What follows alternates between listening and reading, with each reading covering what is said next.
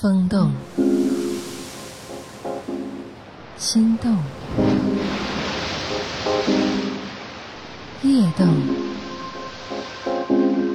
情动，夜色撩人，夜色撩人，性情撩动。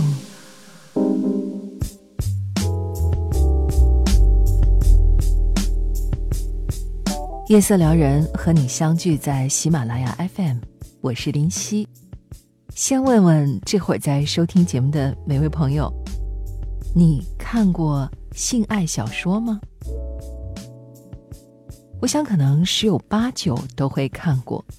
不仅仅是青春期的慰藉品，也是很多人成年之后的一种喜好，一直保留至今。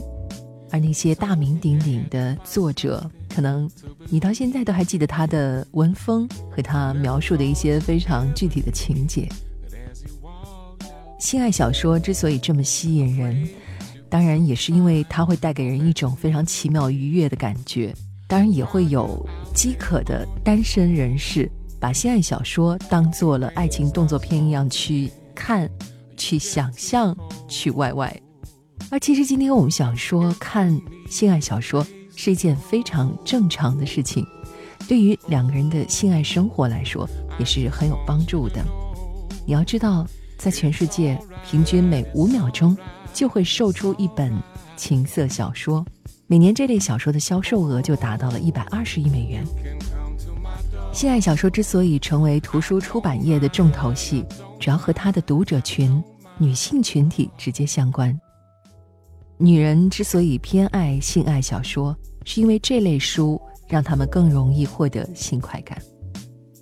女人是听觉动物，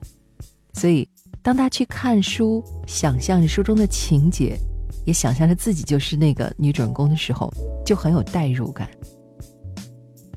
而性爱小说或者我们说情色小说，不等同于色情小说。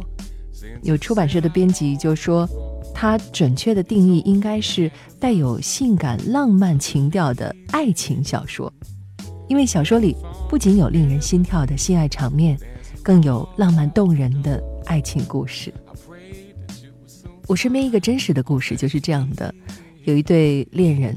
他们的性爱生活当中呢，有一个习惯保留至今，那就是女士爱听情色故事。男士呢，就负责在性爱结束之后为他奉送一个情色故事，作为一个完美的收场。而这个故事呢，很多都是即兴演绎的，甚至把两个人幻化作故事当中的男女主人公，对这个男人的语言表达、修辞、构思、即兴创作是一个无比巨大的挑战，几乎是他们的一千零一夜。毫无疑问，这样的一种生活方式是一定能够提高两个人的性爱关系的。美国今日心理学杂志就指出，喜欢阅读性爱小说的女性，比从来没有接触过这类书籍的女性，性生活的次数会高出百分之七十四。对于女人来说，阅读到当中的一些文字，会有心痒难耐的感觉，她们对性生活会更加的渴望。等到真正体验的时候，会更加的投入，从而提高性生活的质量。《女性性能力》这本书的作者心理学家卡罗琳·克雷就认为，读一本性爱小说可以帮助女性很好的从母亲、妻子、职员或者老板的角色中跳出来，转换为性自我的角色，把严冬腊月变成春暖花开。这本书的作者玛利亚·维勒索，他还说过，性爱小说吸引女性的不是性爱描写，而是那些渲染情感的文字，很容易让女人们产生冲动，因为女性就是在情感的鼓舞下产生性欲的。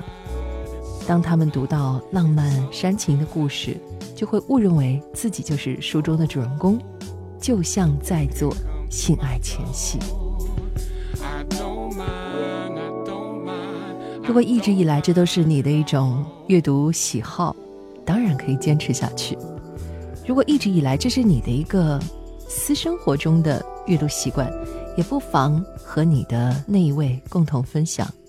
在性生活前或是结束之后，你为他读上一段故事，或者干脆就像我那个朋友一样，即兴创作一个故事，来感受一下带给女人不一样的性爱生活的境界。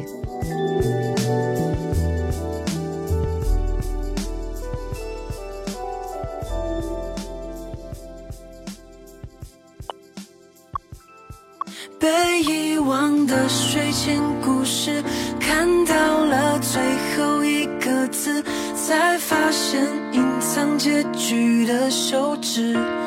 有心的注释。我也曾写过几首诗，说不出所以然的事，时间的笔触还比我真实，写我的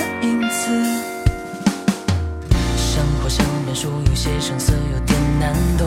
朦朦胧胧，不以为意，就这样带过。却在夜里想起自己的那些困惑，没能解释每个夜里做的梦。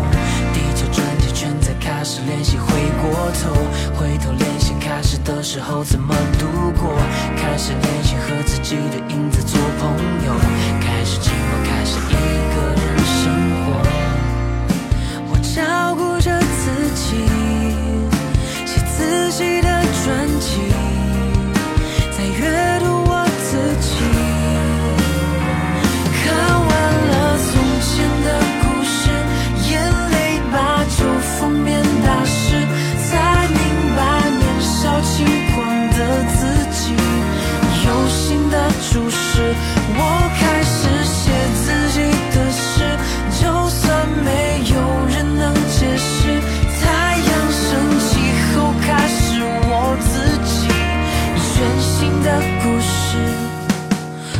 看自己的脚步，走出一条长长的线索。那线索要你去猜，短短一个字，或几个字，或一辈子，从来不曾停止。我沿着记忆走过从前那个我，我带着新的故事，想要对他说。你就是